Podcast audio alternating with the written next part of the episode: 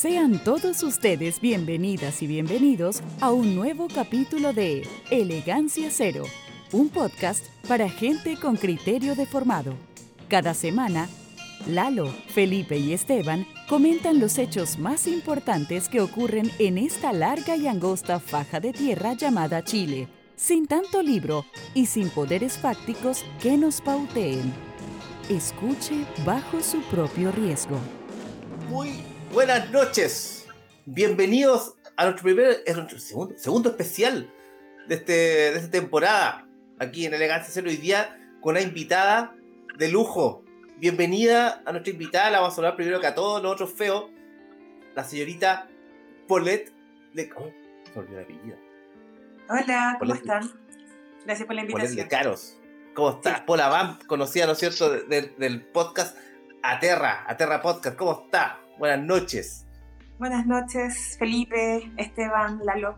Un gusto estar aquí. Hola, buenas, buenas, hola Paula, ¿cómo estáis? Igual, igual agregar que eh, eh, la Pola es parte del Aterra Podcast, pero también es cineasta, eh, está bien metida en el mundo del cine, de las artes, y en lo personal es un, gusto que esté esta noche con nosotros, y eso no solo un gusto, un lujo, un lujo.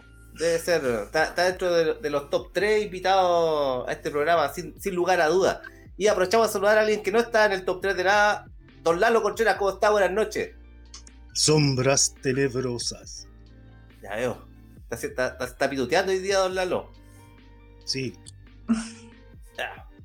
Buena persona. Oye, no, no, nos vestimos. Ah, por supuesto. ¿Cómo lo voy a saludar al favorito de los niños que ven Elegancia Cero. Don Felipe, ¿cómo está usted? Buenas noches. Hola, buenas noches. Aquí estoy caracterizado el subcomandante Marcos de Ganímides. Eh, claro, cumplimos un mes ya de nuestra tercera temporada con una invitada de lujo. Eh, yo, siempre he dicho, cuando me preguntan si yo quería participar en un podcast de política, y mi respuesta es un categórico no, mi, mi idea era hacer un, algo más magacinesco, más de cine, más, más y ahí me, así que que esté la Pola con nosotros es un gusto y es, lo que quería hacer desde un, desde un comienzo. Así que nada, eh, bienvenido a, los que se están integrando al, al chat. Eh, igual estamos en una plataforma nueva, no estamos en, la que usamos antes, así que ahí vamos a estar hueveando un poco con el tema del chat y, todo eso, así que téngannos un poco de paciencia, estamos en rodaje. Sí, eso es eh, exactamente Oye, pero y contarles que igual estamos saliendo por Twitter, ya, Elegancia Cero, Instagram, Elegancia Cero Podcast, próximamente vamos a ver si podemos transmitir por ahí, ya, YouTube, Elegancia Cero Podcast, y por supuesto nos buscan Spotify, Elegancia Cero, y si les gusta esto, suscríbase por favor, pongan like ahí, eh, suscríbanse al canal, recomiéndenos, recomiéndenos también si lo pasó bien, ¿ya? Recomiéndenos.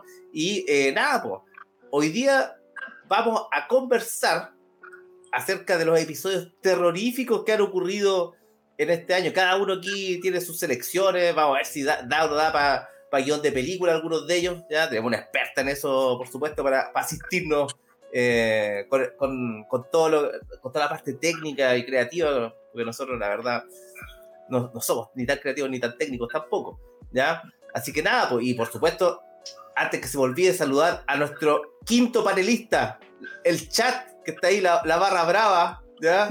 Que ya, está, ya están posteando. Oye, disculpo no, ponerlo, no, poder poner el feed directo del, eh, del video, vamos a solucionar eso en algún momento, pero por mientras voy a ir destacando, ¿no es cierto?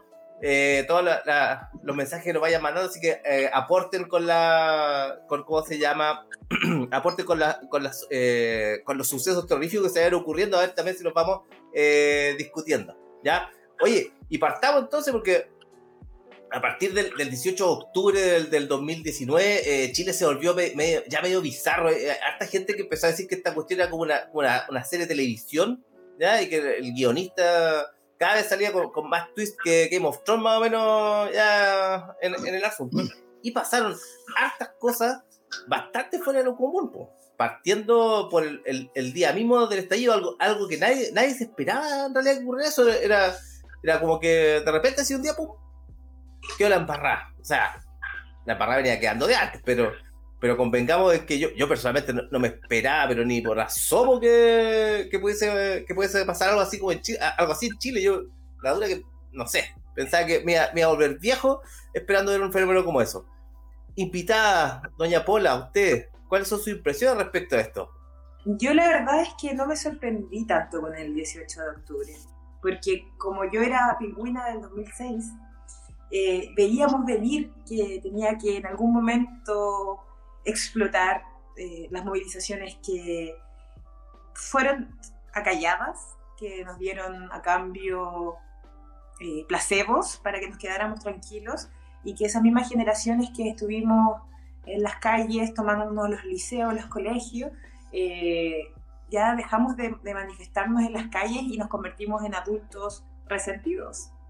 Y que esos mismos adultos, que ahora estamos, estamos al poder, lo quieran o no, sea amarillo o no, eh, millennial, gobierno y todo eso, eh, no me parece para nada extraño, es una causa-efecto razonable que sucediera.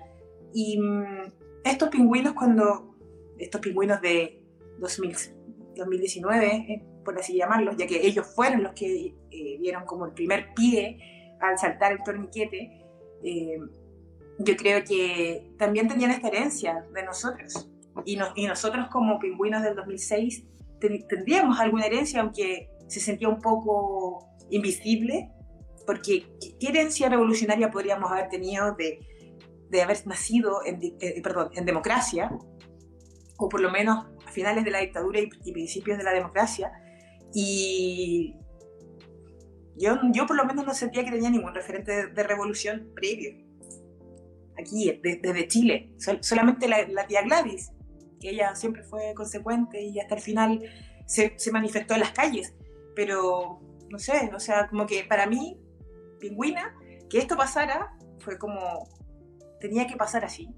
Y después con la pandemia se puso más distópico, más ciencia ficción todavía, eh, porque ya, ya estaba siendo un conflicto político, social, que podría calzar con, con algo que, se, que, que tendría que ser porque es futuro. Estamos viviendo en un futuro, es 2022 ya no estamos hablando ni siquiera de 2000, que era que se, supone que se iban a apagar los computadores y el mundo iba a terminar. No, o sea, el mundo siguió y estos son los resultados.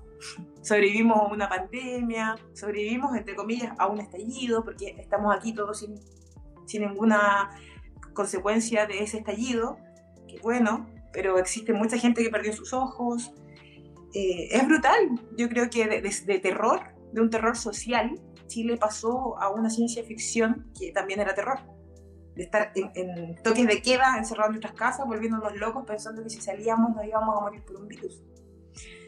Entonces, eh, ¿qué más de género esta temporada en Chile, los últimos tres años, han sido horribles? Por favor, exílienme. Sáquenme de aquí porque ya no soporto este país.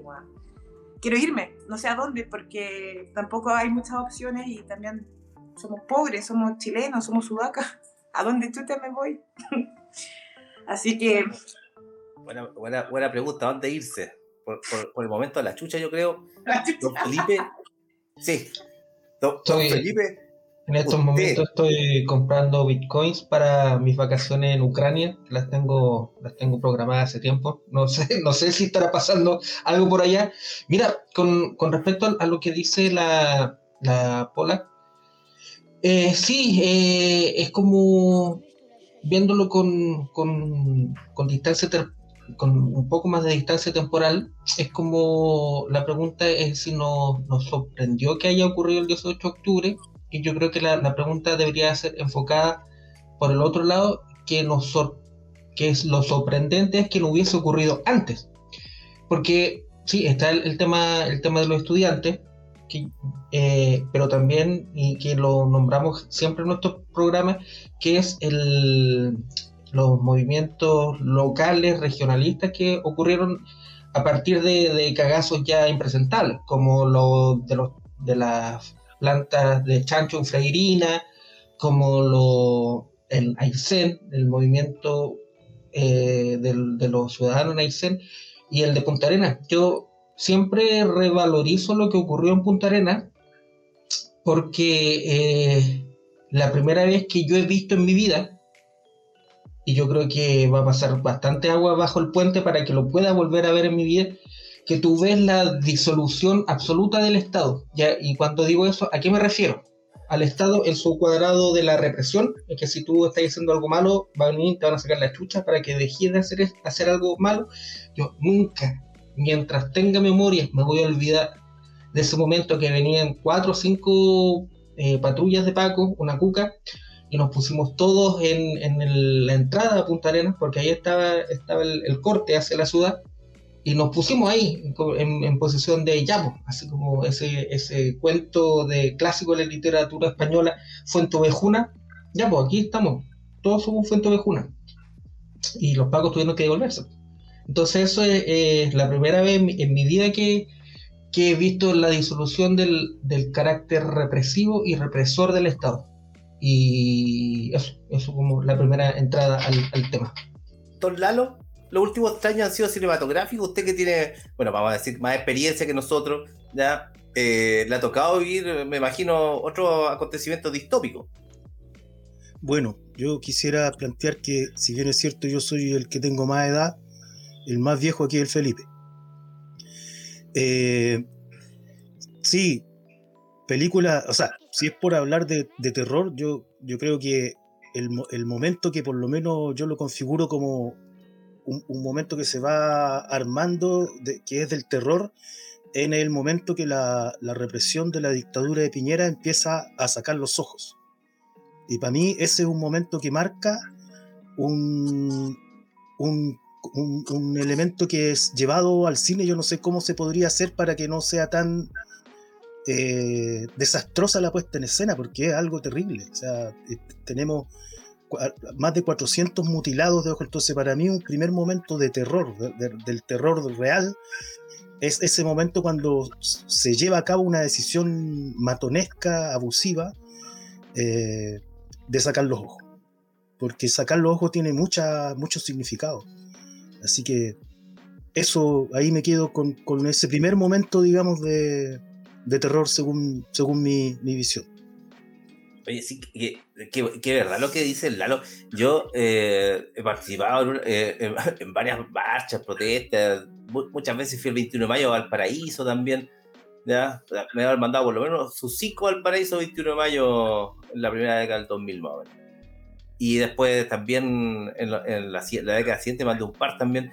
Pero jamás, mira, sé que yo creía, me voy a caer un palo, pero que te sacaran el ojo. O sea, yo de verdad que primera vez salí a la calle pensando que te podía pasar algo grave de verdad.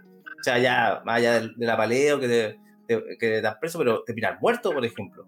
¿Ya? O sea, estamos hablando de movilizaciones con muertos. ¿Cuántos? Eh, cerca de 100 muertos, ¿no? ¿Qué la cifra. Fueron varios, 100 muertos. Imagínate la primera noche, gente atropellada por camiones militares, gente colgada, la, la Mimo, que fue la, la, chica esta callejera que, que, encontraron violada y eh, asesinada. O sea, me recordaba un poco, eh, ¿sabes qué? Me, recordaba un poco esa película más o menos nueva, eh, histórica, hasta La Purga, no sé si la, no sé si la han visto. The Purge, The Purge, sí. Como, que, como que fue el festival de el festival, el festival del facho ahí que salió a hacer, hacer tropelías, según, según yo.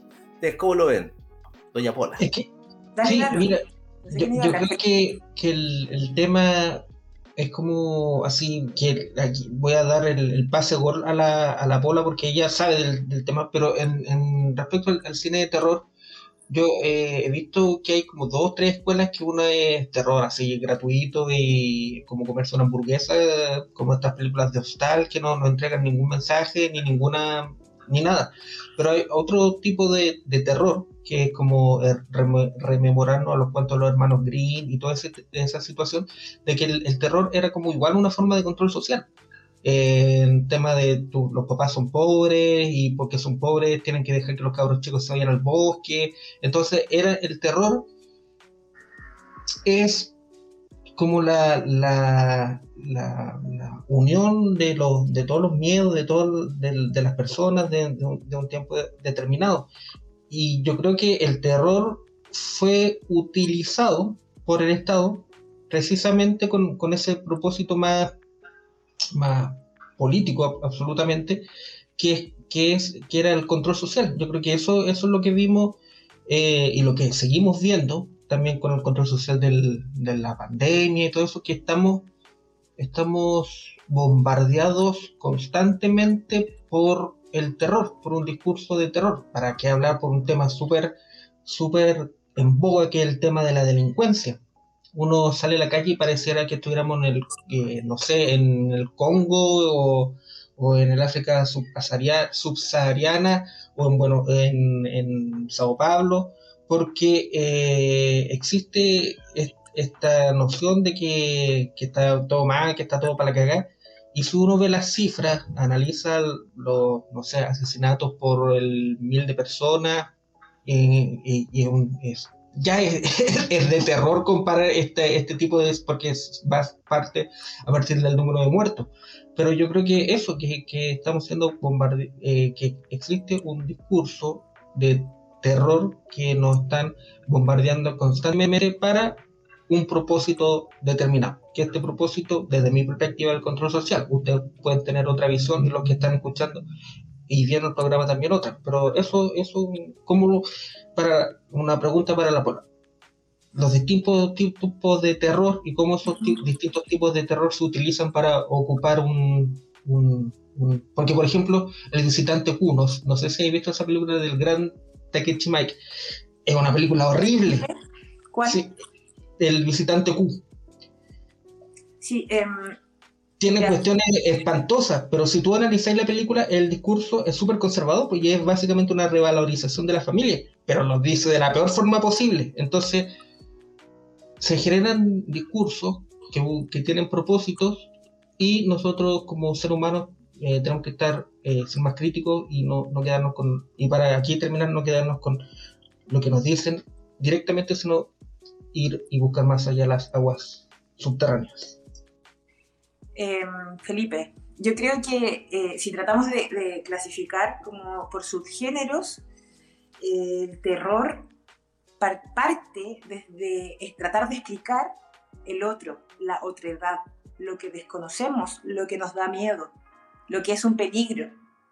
Y esos terrores a través de, la época, del tiempo, de, de avances sociológicos, eh, podríamos hacer un análisis profundo sobre cómo los temores humanos han evolucionado con el tiempo.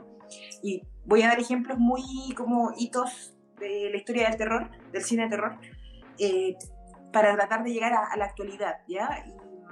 yo diría que como los primeros monstruos, que es como lo del terror más clásico, eh, trata de, demostrar que el cine era hecho de partida por hombres y hombres blancos que trataban de, encarnar en seres de otros planetas, ahí vamos al tiro de la ciencia ficción, o en, Frankenstein, por ejemplo, que es el primer monstruo y que fue escrito por una mujer.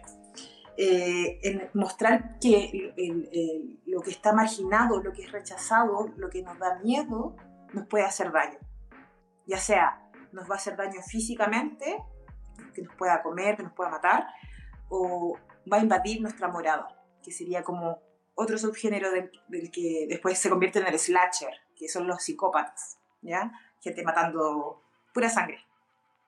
Y después en los 80, como que desde el mismo slasher, eh, tratan de como de cancelar o de castigar a los adolescentes que consumen drogas y alcohol, también ya que estaba como un brote de sida y harta droga.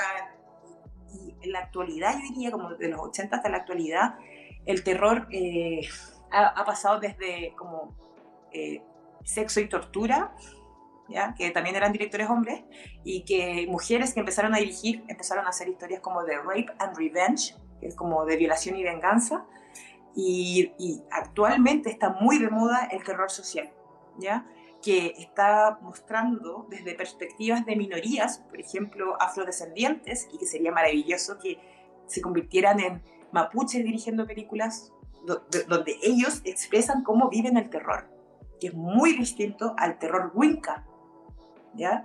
que trata de tomar mitos y leyendas, no sé si han visto cine chileno de género, pero eh, me imagino que sí, alguna que otra, pero es muy emergente, muy incipiente, es muy, estamos en los pañales en comparación a otros países de Latinoamérica porque por culpa de la dictadura se cerraron escuelas de arte y por lo tanto eh, no, no, existía una formación. Más bien son, fueron autodidactas y miristas que siguieron haciendo cine en Chile eh, en el periodo de la dictadura y a posterior. Pero lo más difícil, claro, en el periodo de la dictadura que eh, prácticamente por ser artista eras comunista. Y, y, creo que desde ese análisis completo que te estoy tratando de dar, como para contextualizar cómo el género avanza, eh, yo estoy anhelando de que el terror que se cuente desde el cine eh, sea, por lo menos desde Latinoamérica, pueda mostrar las injusticias sociales que, que vivimos por ser latinos, por ser sudacas, y, y, que lo estoy viendo y siento satisfacción de verlo desde la comunidad afro. Que les recomiendo hartas películas eh, de Jordan Peele, que es este mismo director que hizo Get Out, si quieren se lo puedo escribir en el chat en algún momento, o, pero es como Sal, corre, en traducción, que es una película tremenda porque es, un protagonista afro que tiene que ir a conocer a la familia de su novia que es blanca y se convierte en una situación de terror. Eh, y así es como también evoluciona el género, pero también tiene que ver con, con, los hitos históricos que estamos viviendo y cómo percibimos el terror. Y antes se percibía el terror como todo lo que fuera extraño, distinto a la norma, es un monstruo y merece morir prácticamente. Y ahora está, está tratando el género de, de, abrirse, porque el género debe, y, y, es como un deber, casi que obligatoriedad, eh, abrirse a las diversidades y a que eh, los miedos son diversos, son para todos. No, no, esto, esto como que decía Felipe de, como de la controlación, o sea, perdón, el control de masas, y, a través del terror gobernar, claro, eso es casi que aristocrático, como que viene desde cuentos medievales. Siempre ha sido así. quien, quien desobedece al rey se le corta la cabeza, ¿no? Eh, es, tiene que ver con estructuras sociales de cómo los humanos que estamos creando contenido audiovisual y tratar de, representar, de representarlo en el cine o televisión o medios digitales, eh, ya que se, se, está abriendo así de, de, grande, o sea, no, no hay cómo controlarlo ya, hay festivales de cine digitales, hay plataformas digitales y pareciera que es como que tratando de buscar la variedad y de que sea un universo eh, fantástico que permite que existamos con todas nuestras diferencias, como que eh, hace que nos, nos, estemos esfumando.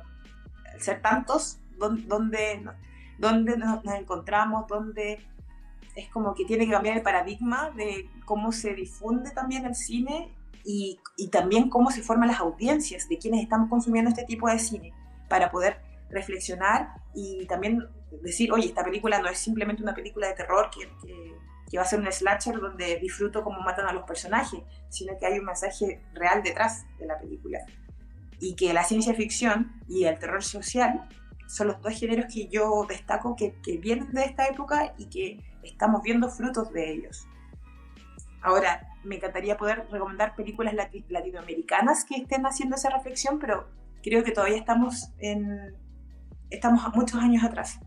Entonces, referente sería como Argentina y México y Brasil, que Brasil por un tema de, de lenguaje no, no, nos llegan sus películas. Pero, por ejemplo, no sé, me pasó que me dio risa ver películas de zombies brasileños, ¿cachai? Para mí los brasileños eran como alegres, ¿cachai? Casi que bailar eh, samba y verlos después así como zombies no me daba risa, ¿cachai? Era como, o sea, perdón, me daba risa. No podía ponerme en serio en el, en el, en el rol de, estoy viendo una película de zombies, concéntrate. Porque no hay información de audiencia. No sabemos lo que estamos viendo. Zombies. O la Sam. Ojo. Perdona, yo me, me, puedo ir por las ramas, así que ustedes díganme. No, tranquilo. Estaba, estaba, pensando en la, en la, samba de los zombies, que o sea, suena, suena bien. Eh, con título de película de troma, probablemente. Oye, sí, el, de troma, el Samba Zombies, tomado del Claro. por, por el pasado. Oye, pero a donde sí casi pasa, ya, o puede que pase todavía, ¿no es cierto? Porque eh, una de las cosas que, que, llegó en el último año es que ha estado, en los últimos tres años, que se está poniendo cada vez más sobre el tapete el tema del hambre, ¿ah? El hambre, yo no sé si ustedes vieron una película que se llama Soylent Green, trabaja Charlton Heston, donde los alimentos escasean ya en la Tierra, año 78 esa película, bueno. y el, empiezan a, alimentar a la gente con tabletas hechas de vegetales, se supone. ¿Ya? Entonces, y los únicos que pueden comer comida de verdad eh, son los ricos. Ellos comen carnecita, Ahí nacieron los vegetarianos. Claro, todos veganos a la fuerza. Es como Delicatessen, ¿viste esa película, la francesa? Delicatessen, sí. Esa de, de, ¿cómo se llama? Jean-Pierre Genet se llama ese, ese ¿no? ¿Ah? Y también la de la de Chamalayan también ocupa la, la, misma. No me acuerdo cómo conocen que actúa el loco que. Marky Mark, ¿cómo se llama este actor? El Mark Wahlberg. Mark Wahlberg. Una película, una película de Chamalayan que también ocupa el sol ah, como. The Happening. The Happening, sí. No, eh, por eso le, le ponía el tapete, porque ahora probablemente no, sé si van a aparecer zombies, pero yo creo que estamos cerquita ya de, que empiecen saqueos por, por hambre y cosas por el estilo. No sé, pues a Luca el, el fideo, como eh, decíamos la otra vez. La comida, el agua. Sí, el agua, sí. Estamos, estamos como bien, bien escasos de eso. ¿Cómo, ven, cómo ven la cosa? Eh, ¿Qué, ¿Qué, opinan del resurgimiento de, la, de las ollas comunes y otras cosas que surgieron? Y los saqueos también, por supuesto. Don Lalo. Eh, bueno, las ollas comunes surgieron un rato, y después, después ya no, ya fue como una moda.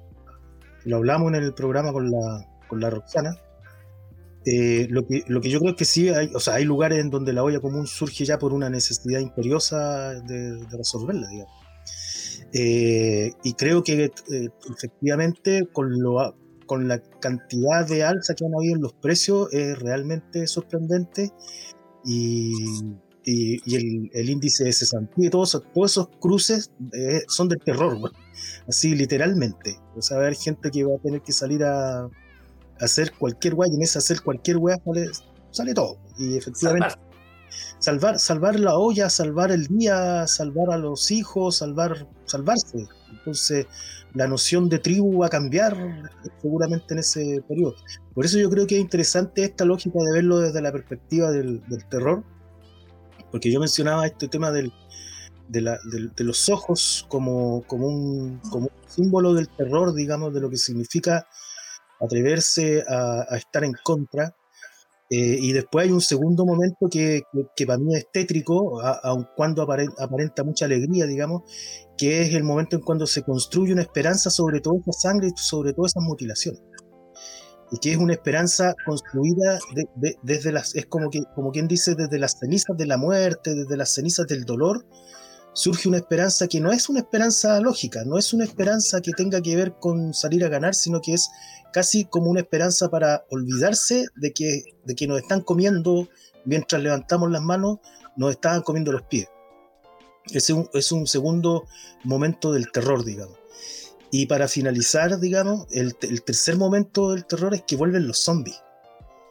Y eso para mí eh, tiene hasta cara de zombie, digamos. La, imagen de Marcel, la imagen de Toa, eh, son. Eh, es, como quien dice: los que estaban muertos vuelven a, posicionarse. Claro, entonces, a mí me parece que eso, y, bueno, y agregarle por ahí, decía nuestros, nuestros amigos del chat, el, momento de terror cuando le disparan a, a la Francisca, o sea, hay, hay, muchos momentos que yo, no sé por qué nos olvidamos tan rápido y podemos seguir viviendo tan livianamente cuando el terror está encima de nosotros, está todo el tiempo. Ahora yo sé que uno tiende a, eh, objetivamente tiende a no estar metido en esa lógica del terror. Por eso yo no veo películas de terror.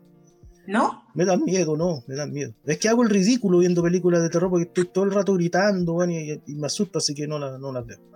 Oye, el por ahí eh, recomendar también la carretera, esa, película también eh, bastante cerquita de lo siguiente, que además estamos viviendo época de amenaza nuclear. ¿ya? Hace años de años, ni por, porque por supuesto no vamos a creer que Corea del Norte realmente va a detonar una bomba atómica en Japón, O, no, o, no, todavía por lo menos. Pero eh, sí que sí que, que como se ahora están los, los rusos con el dedito ahí en el botón, el otro día estaban acusando un, un ataque falsa bandera de, de, ¿cómo se llama? Probablemente con una bomba sucia, que explosivos con, con material radioactivo, ¿ya? que estaban, los ucranianos estaban parando un, un, atentado de ese tipo, pero ya hoy día los rusos dijeron que ya tenían información y habían confirmado que eh, la cañería del Nord Stream 2 había sido volada por, eh, por, por, efectivo británico. ¿Ya? Esa es noticia de hoy. ¿ya? Y que Rusia va a buscar de qué manera va a responder a ese, a ese ataque. Así que no estamos tan, tan lejos de, del bronceado eh, o sea, con, con átomos gentileza del tío Vladi. El bronceado radioactivo. Sí. Don Felipe, ¿usted favorito? Mira, mi, mi, mi, género, uno de mis géneros favoritos es de fin del mundo y apocalipsis y cosas así. Yo creo que son, son extrapolaciones que se, que se hacían en el momento de, de, incertidumbre. Me, me, queda mucho dando vuelta a lo que dijo la Pola respecto al, a cómo el terror es utilizado para explicar situaciones y, y, y, para generar identidad o para generar diferencias con, con, con el resto. No, no, lo había pensado de esa forma y me hacen sentido muchas muchas cosas, como por ejemplo como la, la las implantación, o más que implantación, la importancia que se le da en, el nazismo a, la generación del nosotros en contraposición a ellos y, y todo lo que las consecuencias nefastas que trajo para la humanidad esa, esa forma de pensar. Y con respecto al, al, al, al fin del mundo, yo creo que eh, como súper dantesco hablar del tema porque claro, pues estamos constantemente, eh, ahora sobre, sobre todo ahora, al, de que algún tipo eh, apriete un botón y nos vamos toda la mierda. Entonces, eh, frente, frente a esa, a esa, a esa realidad que existe, a, mí en lo personal como que me generó un, una especie de nihilismo y, y, yo creo que es, lo hacen con ese propósito, que es como de que me dejen de importar ciertas cosas que, que se supone que son, que son importantes como eh, la participación política, seguir las noticias, seguir las elecciones. Yo lo vengo diciendo hace como dos, tres capítulos, que como la cotidianidad y la realidad me parece algo como súper eh, lejano, como súper absurdo, como súper, como Doctor, Doctor Insólito o el Doctor Strange, lo que se hace una comedia de algo tan, tan horrible como el armamentismo gringo, eh, las la relaciones internacionales y el fin del mundo. Yo creo que eh, estamos viendo el, el, fin de algo. Yo tengo pegado esa cuestión, no sé si el fin del mundo, el fin de los otros, el fin de lo que sea. Y estamos siendo partícipes desde el comienzo de otra cosa. Y, y como decía la, la, Pola, ahí yo lo, lo, traigo para el, para el lado que, que vemos nosotros, que más que ex, espectadores de, de, una película o de una obra artística en particular, no, no, no es como contraposición, sino como aportar, mejor dicho, porque ahí, ahí, me lo digo a mí mismo, que también como, como ser humano y partícipes de espacios sociales con mayor otras personas, que, que convivimos con mayor con otro número de personas, que como eh, el desafío es cómo podemos hacer llegar este mensaje que estamos conversando en este momento, de la crítica a esta situación y cómo eso se puede eh, transformar en un, en, un, en un, discurso movilizador, porque estoy como en esas dos, dos, entre el nihilismo y querer salir a la calle a cambiarlo todo. Y ahí el Lalo tiene mucho más experiencia respecto a ese tema y tiene mucho más participación. Y de hecho participa en, en, un, un movimiento, en un grupo político actual. Entonces, eso, yo creo que el, fin, el fin, del mundo existe, eh, eh, es probable, pero que eso no sea como un elemento desmovilizador, sino que y a, partir de mis propios miedos y de mis propios que, que la gente que escuche este, este, programa o que está viendo este programa que lo utilicen como un como, por último para disfrutar de los últimos días, de hacer algo antes que, que caiga que quede el cagazo.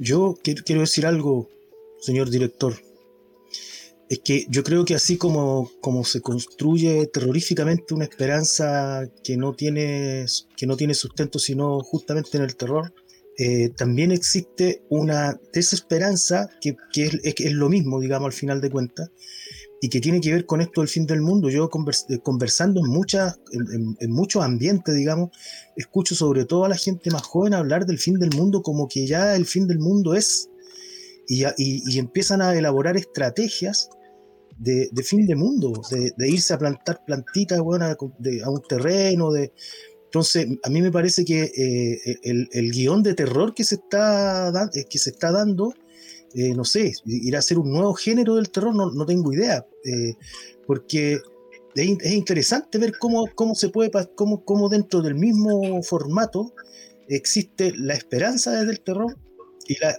total desesperanza también desde el terror. Y, esta lógica de que el mundo se va a acabar, yo ya lo he escuchado y, mucho, y, mientras, mientras se aboga por el que se va a acabar el mundo, el capitalismo sigue ganando por todos lados eh, dinero a mansalva y, reconstruyendo sus formas. Hoy día a nivel mundial eh, están repartiéndose nuevamente, nuevamente la tierra, digamos. Entonces, más que fin del mundo, yo creo que... Eh, habría que salirse de esta película de terror de alguna manera. No sé cuál es la estrategia eh, en términos, eh, para ponerla en términos cinematográficos, quizá sería como meter una comedia entre medio y, romperles el guion. Eh, pero esta Presidente por un día. Es una comedia buena en este caso. Claro. ¿Cuál? Presidente por un día. Bueno, yo, yo, quería comentar sobre un poco de lo que dijeron los tres. Lalo, sobre lo que dices del ojo, el ojo eh, es como el origen del cine prácticamente. Y, creo que se pueden hacer muchas metáforas de lo que pasó, como uno de los grandes horrores de, los últimos años acá en Chile. Eh, estaban dejando ciegos a nuestra gente que salía a manifestar, que, eh, terminó con algunas muertes también. ¿Y qué hacen esos, esos camarógrafos, esos fotógrafos que fueron a las movilizaciones a registrar ese momento histórico? Y que también perdieron su ojos. ¿Cómo siguen haciendo lo que ellos necesitan hacer? Si agentes del Estado los violentan y les quitan parte importante con la que ellos necesitan trabajar para poder representar la realidad en una pieza audiovisual. Creo que eh, estoy muy de acuerdo con que ese es uno de los momentos más terroríficos de, de, los últimos años y que para mí es un, también es un antes y un después y que es el comienzo de esta nueva década. El mundo siempre ha estado en crisis, en, colapso, eh, siempre ha estado a punto de terminar. Desde eh, Hiroshima y Nagasaki, yo creo que siempre. Hasta que un meteorito nos extinga como pasó con los dinosaurios. Pero eh, el tema del ojo, Chile y el ojo no, no, puede, no se puede olvidar. Y yo creo que también el tema de la memoria y Chile tiene que ver con nuestra identidad, con que eh, desde la educación nos han enseñado una historia de Chile que, tiene un sesgo. Y volvemos a hablar de la vista, de la perspectiva, de la mirada. Y, que ese ojo que tiene que formarse, que tiene que hacer foco, que, tiene que recordar también, esos ojos que se, que se quitaron, también pueden significar y hacer una metáfora a la vez de que la justicia debe ser ciega. Es como, no olvidemos no dejemos de ver esto. Apoyemos también a los documentalistas chilenos que, estaban ahí en primera línea haciendo documental para contar lo que pasó acá en Chile. Y que sería maravilloso que existieran festivales de cine documental dedicados a solamente ellos, porque hay gente que ni siquiera era audiovisual y que registró todo eso y que es material importantísimo que se pide desde otros países y que acá en Chile yo, yo me imagino que en Chile Docs, que es como un festival de cine documental, eh, la mayoría de los documentales tienen que haber tenido este contenido, el estallido y, la pandemia. Y bueno, en relación a lo que hablaba también eh, el Esteban sobre como otro subgénero, las guerras, estamos, yo creo que sí, estuvimos viviendo una especie de guerra civil porque era el pueblo en contra de la policía.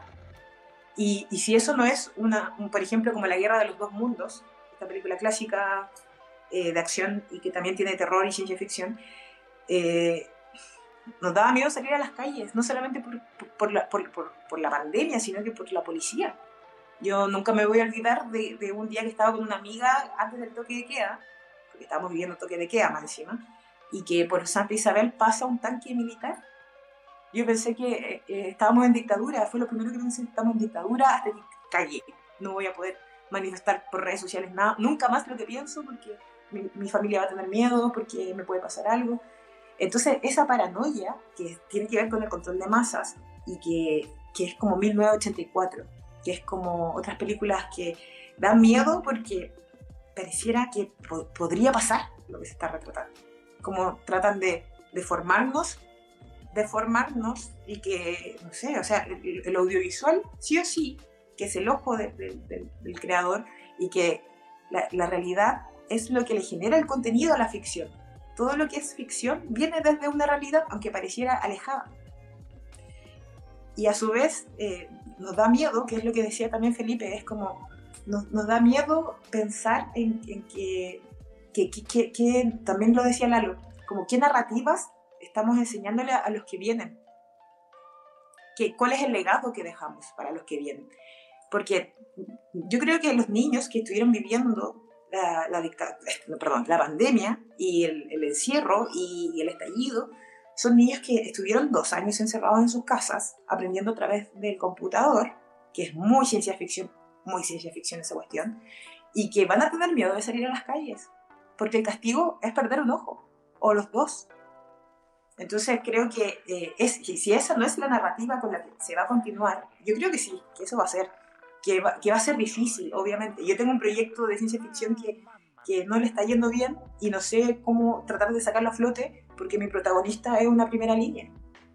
Es cómo apoyamos a nuestros artistas nacionales para que ellos puedan contar sus historias que hablan de nosotros mismos, que hablan de nuestra identidad.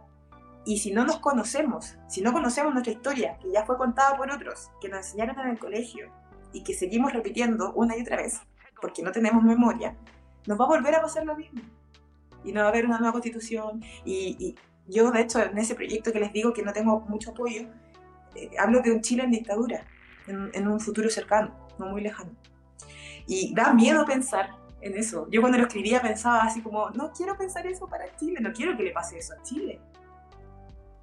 Pero la ciencia ficción tiene eso, la especulación, para hacer crítica social. Y contamos desde personajes que están en conflictos, en situaciones ya sea de terror, de suspenso, de, porque también está el terror psicológico, que, también me encanta. Eh, pero es un personaje que está en conflicto, que, tiene, que está en un contexto adverso y que tiene que enfrentarse a ello.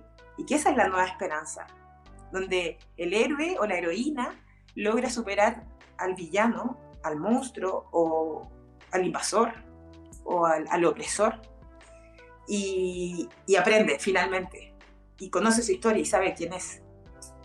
Creo que ese es como el gran mensaje que quería transmitirles de, esas preocupaciones, como miedos en relación a... Yo no veo películas de terror o yo no veo ciencia ficción porque me da miedo que eso pase, pero es importante como lo que estaba diciendo Carlos recién, yo sí veo caleta y, y, tengo caleta de pesadillas a veces también y leo harto sobre eso, eh, pero también es entender desde como una especie de lente, es un lente, porque tiene sus propios cánones, así como la comedia y el drama también. Yo, por ejemplo, trato de no ver tanto drama porque lloro mucho. Como que el drama, el dramón social también me, me afecta mucho, los documentales también. Y respeto mucho a la gente que hace documental porque estar ahí con el lente, viendo la realidad misma, es muy intenso. Por eso también prefiero la fantasía, como para que mis personajes no estén sufriendo realmente lo que están viviendo. Oye, Paula, una consulta, colgándome del último que dijiste con respecto a los documentales. ¿Viste Mi País Inventado? Mi País Imaginario, el de... ¿Mi País Imaginario? Sí. O sea, se, estuvo pirateando... ¿Qué te pareció? Tenía que ir a la, como a la Cineteca Nacional a verlo y no pude verlo en el cine, pero sí. ¿Qué te pareció?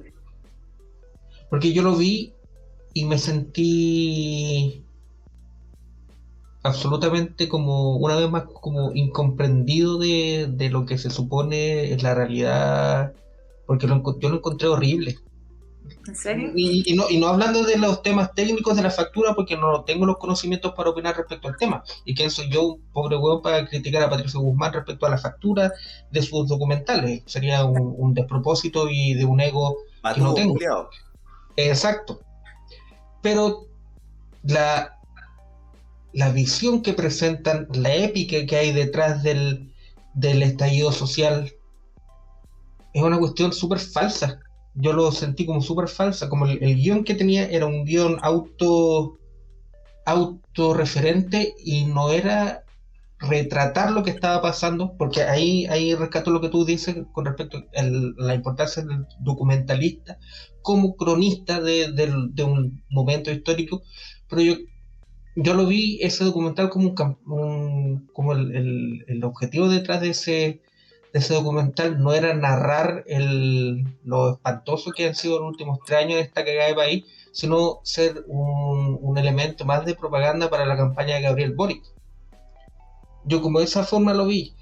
Y que haya ganado el rechazo, con toda esa épica que se construye, con todo ese relato que se construye en ese documental, o yo no estoy entendiendo lo que está pasando, o Patricio Guzmán no estaba entendiendo lo que estaba pasando. Entonces ahí tú como documentalista, o sea, no como documentalista, sino como, como persona en el, en el el mundo de las artes y el mundo del cine, cómo se puede analizar este, este tema en respecto a, qué elementos críticos de análisis, porque de verdad cuando yo vi ese documental y todas las personas mías emocionadas al lado mío, como me pasó a mí la primera vez que vi la batalla de Chile y cuando la dio nuevamente en la red, pero ahí como no sentía absolutamente nada o yo estoy mal o, algo, algo. ¿Cuál es tu opinión respecto a como los, los, elementos que, que, te, que te planteo con respecto a, a, este documental en particular y lo que estamos hablando, que es la importancia de, de, de identificar y rescatar lo que, lo que está pasando. Lo que no, no quiero ocupar la palabra realmente le está pasando porque, insisto, cada uno es un mundo y cada uno tiene sus propios anteojos para, para observar la, la, realidad, pero existen, existen temas específicos, que los, los últimos tres años han sido una mierda, entonces no, no podéis hacer como una historia épica a partir de, de al menos en, mi opinión. Sí, o sea, yo, yo, creo que los documentales sí o sí tienen que hacerse en mucho tiempo, no, no es solamente un par de meses de investigación y que te pones a grabar y ya tienes la película eh, también los documentales tienen un punto de vista, que es la del autor. Entonces, sí o sí, eh, tiene una mirada subjetiva, que es desde donde se está contando.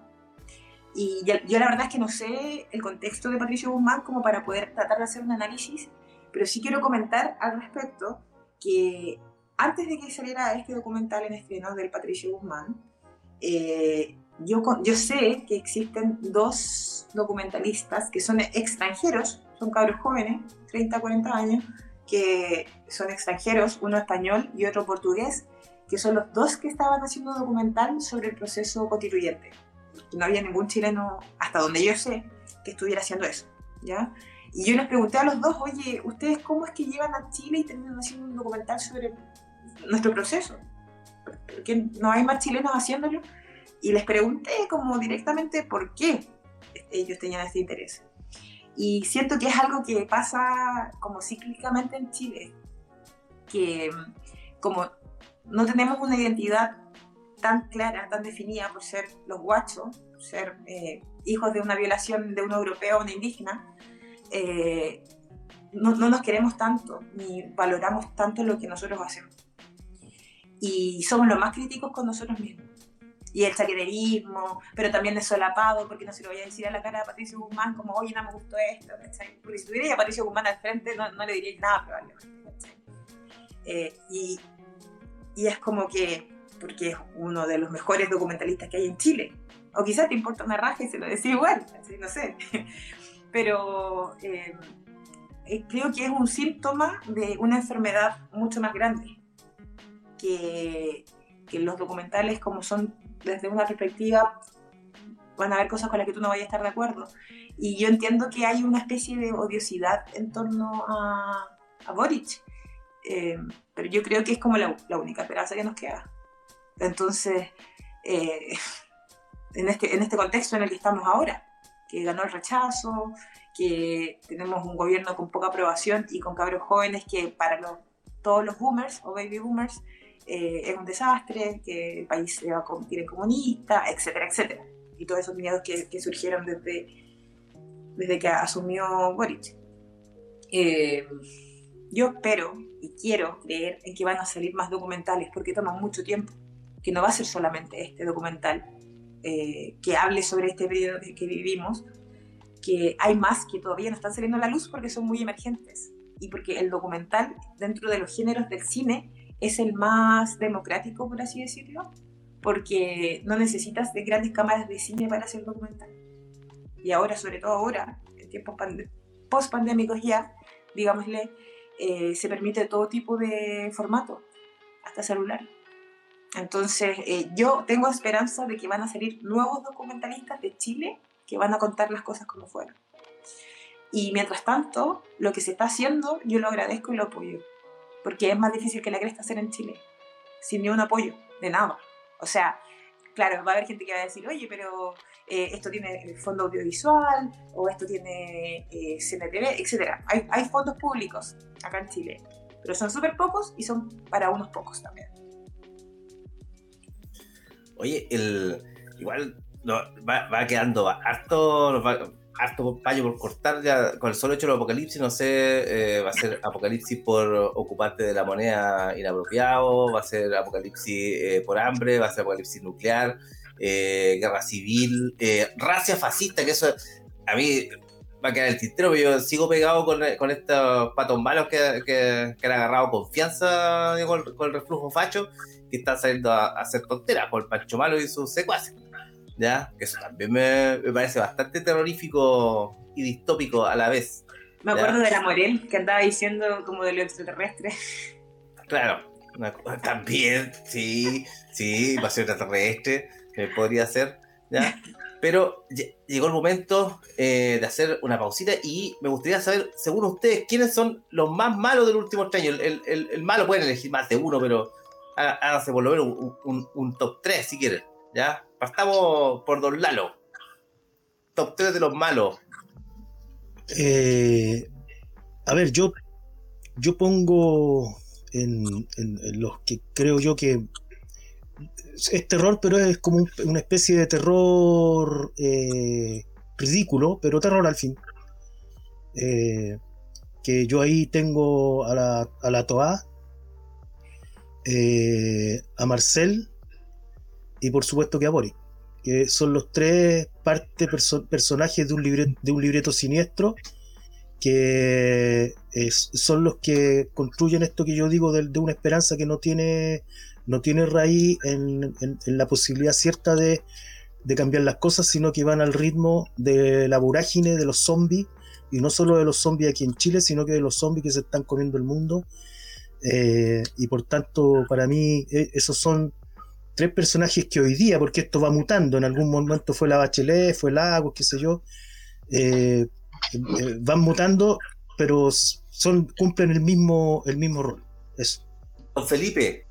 A mí, y no, no tener espacio en, en este programa, pero dejo la invitación a, a la Pola para que converse con nosotros y otras, otras personas, porque de verdad no, no veo la esperanza que tuve. Y no, no es como una, no es una, una, una, crítica, ni mucho menos, para, para conversarlo mucho más adelante, porque yo siempre, siento que, que este no es como el comienzo de algo nuevo, sino que estamos recién en el fin desastroso y trastabillándonos y para llegar al, al, conchazo final, así como el eso con respecto a que y ojalá que lo, podamos seguir conversando porque varias personas hablan de la esperanza y yo creo que para tener una esperanza hay como elementos como eh, ah cuál es la palabra se me fue la palabra. Como elementos empíricos el, elementos de la realidad elementos no sé más que más que porque el otro es como un anhelo, como creer que mañana voy a ganar el, loto y, voy a bajar de peso y, se me van a arreglar los dientes, pero, pero sin como lo, como lo que dice Lalo, sin como los elementos de la realidad que nos permitan que esa esperanza se transforme en una, en una realidad. Y ahí para, para no ser tan de mierda y tan como el pico, hay una, hay una, hay una frase de Yoko Ono, que es una, una, una genia dice que un sueño individual es eso, un sueño. Pero un sueño compartido se transforma en una realidad.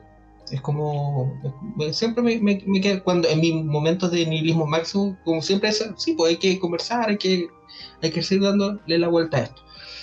Y con respecto a los, a los personajes de terror, yo creo que uno de los grandes personajes de terror es Rothschild, eh, este viejo, no, sí, Soros y, todos estos globalistas que, que nos están imponiendo su, su modelo que ya va más allá de los empresarios que quieren ganar plata, como Lux y como los, los varones de la benzina de comienzos del siglo XX, como, como el malo de, de cómo se llama, como Scrooge, de, de estos cuentos de Charles Dickens, eh, y que nos quieren imponer una forma de vida que es totalmente sub, de, esclava de, de, su humana.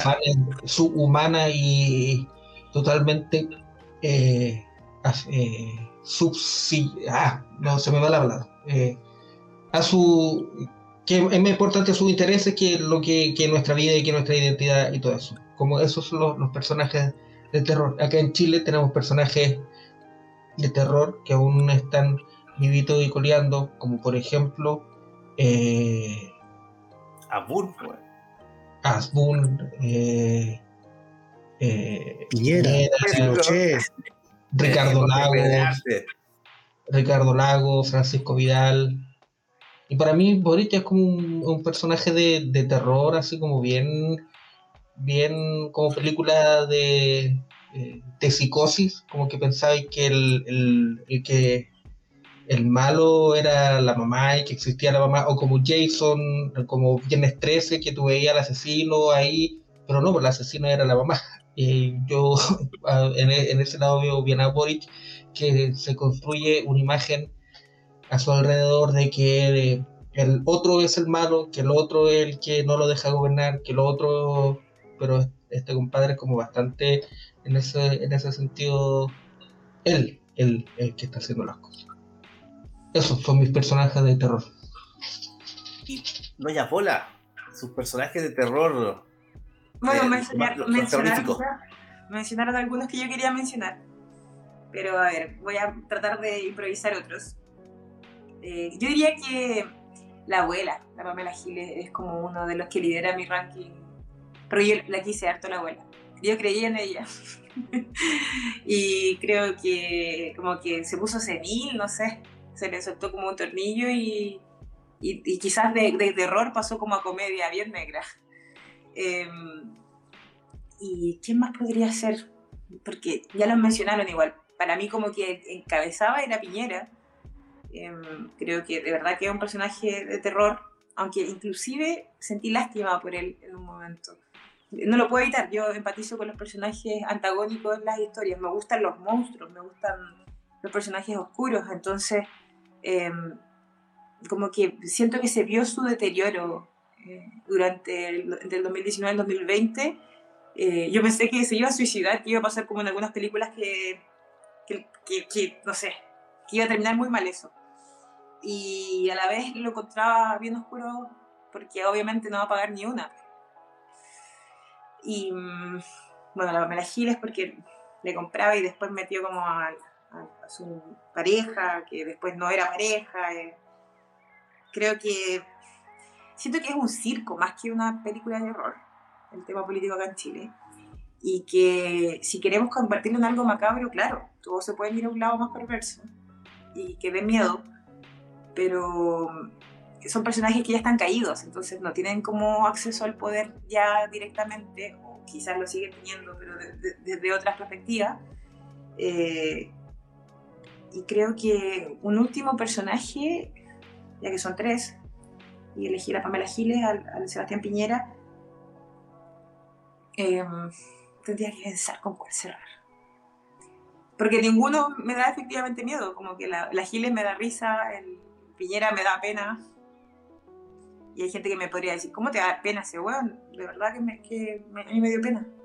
Pensé que se iba a suicidar, lo juro. Y sí, no, no, yo sé que no va a pasar. ¿Cómo se llama el Larraín este, que fue ministro de Justicia?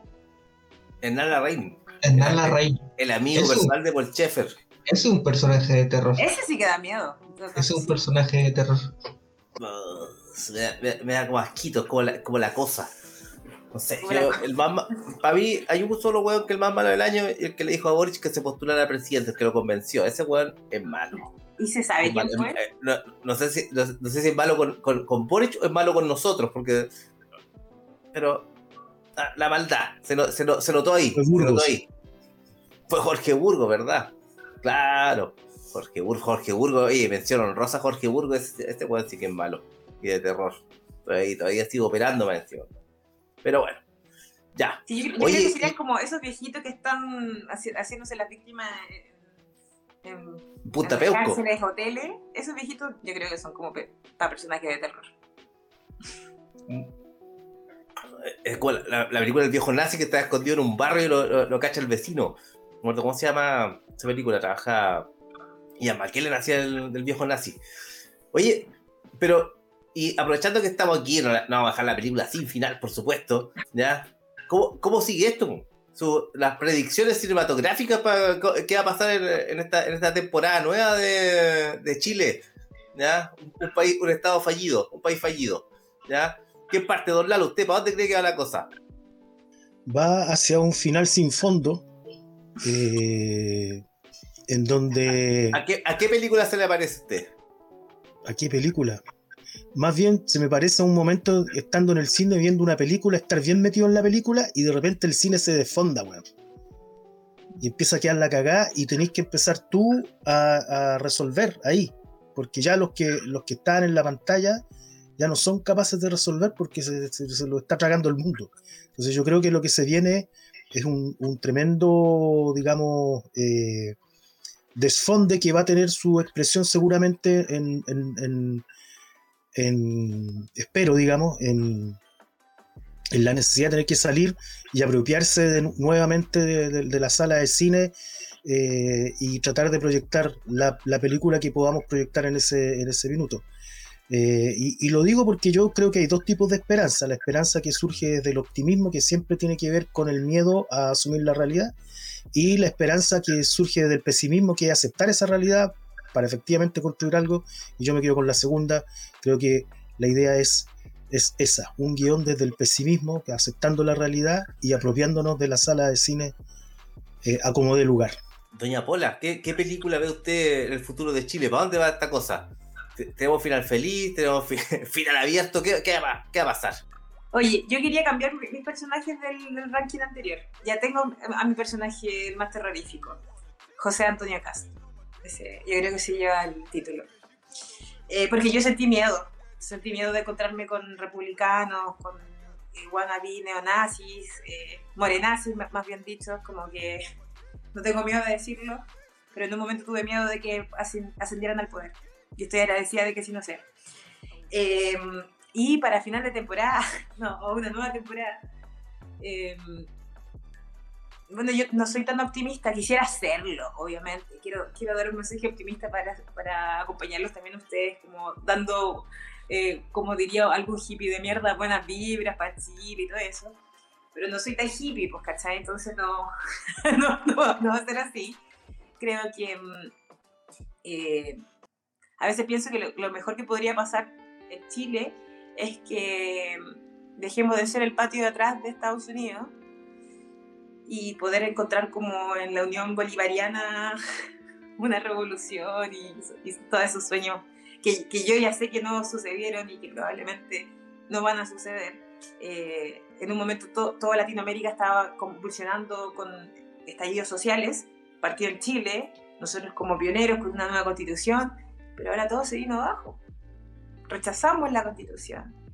Entonces, la verdad es que eh, veo un futuro bien desesperanzador, pero creo que la única herramienta que me queda es tratar de, apoyar a las nuevas generaciones y, creer en que eh, eh, el legado no se va a perder, que la historia no, no se va a olvidar.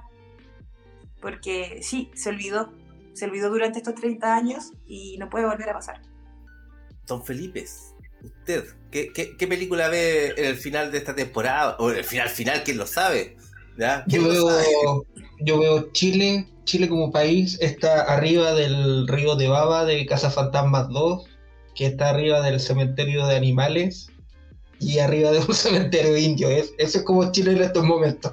Y, estamos llamando a, a Gosser. Y mira, eh, Chile yo lo veo eh, una mezcla eh, entre Mad Max, entre Videodrome y Ichi the Killer. Así me imagino que es el futuro de Chile en estos momentos. Eso, eso es lo que se me pasa por la mente. Con el tren del agua. O sea, exacto. Se está volviendo bien, bien bien peliaguda la situación. Video, que Videodromo, que es una de las películas más que más me gustan mucho, o sea, que más me gustan, y tiene que ver con lo que con esto, porque nos, bombardean con, con imagen, nos saturan esas imágenes y eso lo somatizamos. Obviamente esa película es de, terror físico, pero también hay eh, el, todo el tema psicológico con con todos los medios de comunicación y con todo lo, que nos bombardean al día a día, con mensajes de, de alienación, de individualismo, de, no confiar en el otro, de no conversar con el otro. Eh, aquí veo algunos de, nuestros queridos oyentes que, no, no, tienen esa, esa como paciencia o como proyección o como dejémonos esas dos cosas para, ser amables, de, conversar con, el otro y conocer al otro. O sea, no, se trata de un hipismo tampoco de We are the world, we are the children. Sí, uno, sabe desde la posición que se mueve. O, o, Pero... te imaginaste. Sí, sí, sí, sí. Claro, con Rena. eso, eso con respecto al, futuro de Chile va a ser eh, Itchy the Killer, Mad Max y Videodromo. Oye, el que yo soy optimista pesimista, ¿ya? Soy como, como Lavín, ¿ya? Eh, bacheletista aliancista. Pero soy optimista y pesimista y eh, creo que esto va a terminar como, el juez Dredd, ¿ya? Como, eh, una, una, cosa de ese tipo, ¿ya? Así que espero que me toque dentro de una ciudad. No soy, no soy mucho de juntarme con mutantes pese a que a veces parezca uno, especialmente cuando, cuando tomaba en vivo, ahora ya no lo hago. ¿Ya? yo con el juez Dredd voy a hacer una revalorización. La, la versión de Stallone que me gusta mucho, mucho. le hicieron, mierda la crítica, pero me gusta, me gusta esa película. malísima. Acá de todo mi respeto. Oye, eh, el poco respeto que queda, seamos honestos, poco respeto que queda. Oye, eh, nosotros siempre hacemos un intermedio, pero hoy día Don Lalo nos tiene una sorpresa preparada. Don Lalo, por favor, eh, cuéntenos de qué, qué, es lo que se viene en este instante. Sí, quería decirle a, Alejandro que dice que, yo tengo las velas porque no pagué la luz. Eh, sí, efectivamente. Y el tema es que no pagué la luz, me habían pasado la plata para pagar la luz, pero me la tomé. Y tengo los ojos así porque me pegaron. Así que voy con un poema, con un poema de Edgar Allan Poe. El gusano vencedor. Ved, en una noche de gala, en los tardíos años desolados, una hueste de ángeles salados, envuelto en velos y ahogados en lágrimas, sentados en el teatro para ver un drama de temores y esperanzas, mientras las orquestas balbuceaba la música a las esferas. Unos mimos, hechos a imagen del dios alto, murmuran y susurran en voz baja, revoloteando de un lado a otro, simples títeres que vienen y van al capricho de unas vastas masas informes que recorren el escenario proyectando con sus alas de cóndor el invisible dolor. El drama apretado, que no caerá en el olvido, estad seguros, con su fantasma perseguido sin cesar por una turba que no le puede apresar a través de un círculo que siempre gira sobre el mismo espacio. Y tanta locura, y aún más pecado y el horror como alma de la intriga. Pero ved, en medio del gesticulante tumulto, una forma rectante se introduce, una cosa sanguinolienta que se debate en la soledad del escenario. Se retuerce, se retuerce con mortal angustia. Los mimos se convierten en su cena y los serafines lloran al ver los colmillos embutidos en sangre humana. Afuera, afuera las luces, afuera todo, y sobre cada sombra palpitante cae el telón como una mortaja fúnebre, con el refugio de la tormenta, mientras los ángeles, pálidos y excitados, se ponen de pie y quitando sus velos declaran que la obra es la tragedia del hombre y su héroe el gusano vencedor. Edgar Allan Poe. Oye, notable aporte Lalo, se, se, se merece un aplausito. ¿ya? Oye, qué, buen intermedio para terminar eh, nuestro especial. Oye, y ahora, por supuesto, viene el momento favorito de los niños que ven Elegancia Cero, especialmente para para los que se quedaron, ¿ya? Viene el minuto de confianza, así que eh, vamos a partir por nuestra invitada, doña Pola, su minuto de confianza, por favor. Em, ya, ay, tenía como muchas ideas en la cabeza y me confundí, pero bueno, creo que la más importante es que las comunicaciones en este país, o sea, el cuarto poder, está controlado lógicamente por no nosotros, ni los artistas, ni la resistencia, ni los disidentes, sino que por ellos, los que tienen el poder.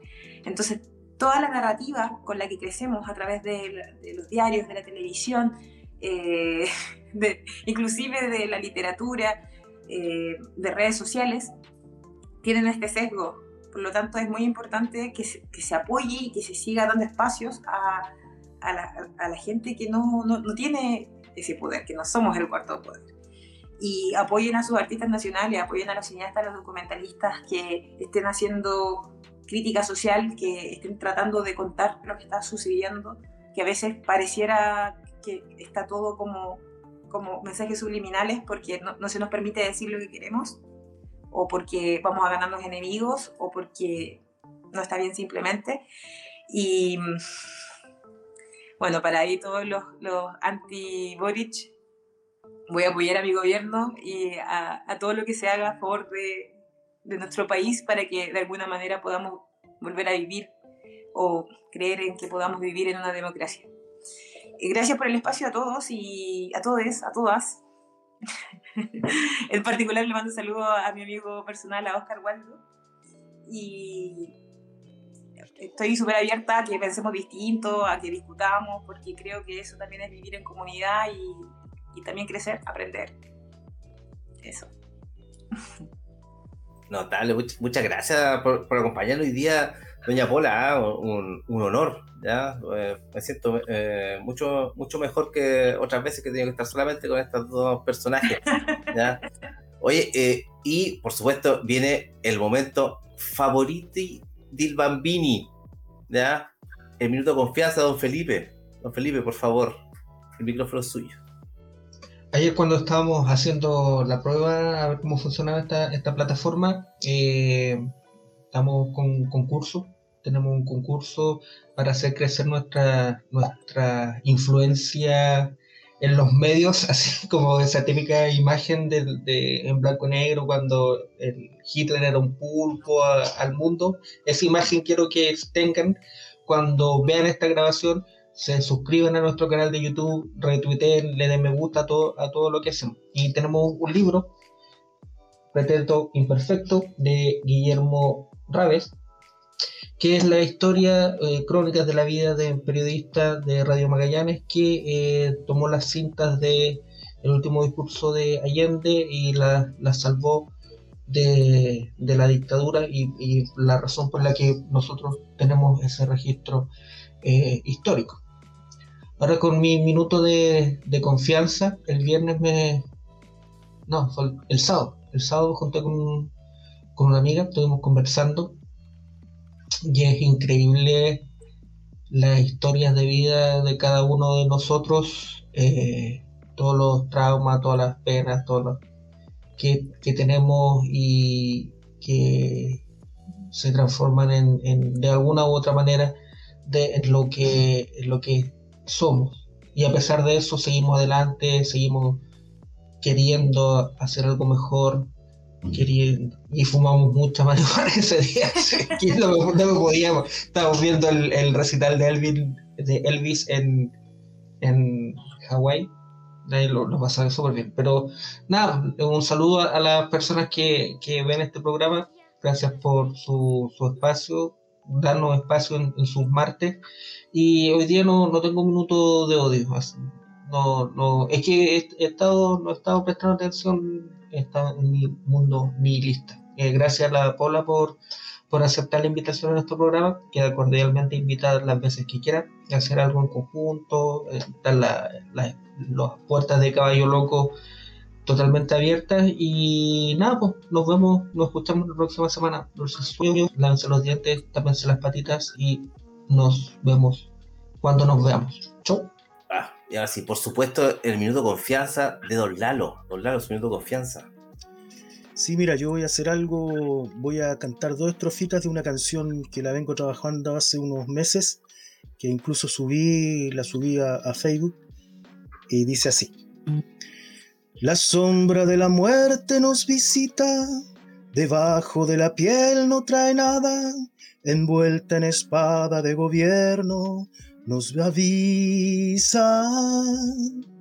Se sienta a la mesa de los sueños, debajo de su manto hay tormenta, el hueco de sus ojos un abismo nos anima.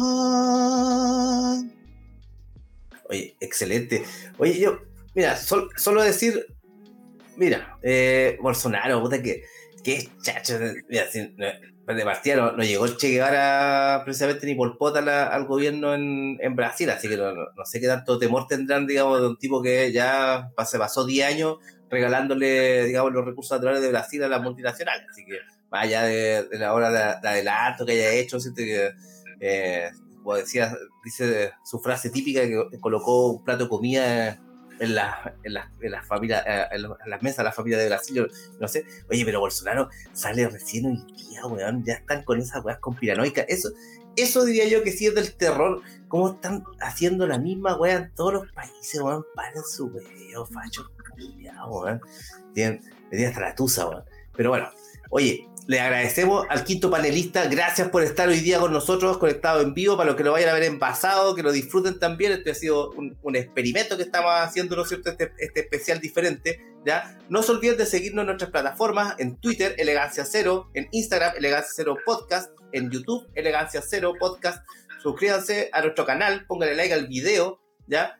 en Spotify nos busca, si no le gusta ver videos, no, no le gustan nuestras caras, sí, a nosotros tampoco, no se preocupe, nos puede escuchar en Spotify, ¿ya? Eh, en Elegancia Cero, por supuesto, ¿no es cierto? Y están todas las temporadas de Elegancia Cero, están todos los especiales, me puede escuchar a mí cuando, antes de ser Astemio, así que interesante, ¿ya? Y por supuesto, síganos, eh, o sea, compren un cafecito, ¿ya? Así que les gusta el programa, ¿ya? A ver si logramos financiar eh, la comida de este mes de El Orangután que maneja las redes sociales de Elegancia Cero, ¿ya? Que estaba comiendo, el mes pasado lo tuvo que alimentar con Doco, ¿ya? El monstruo, el monstruo que vive en las catacumbas.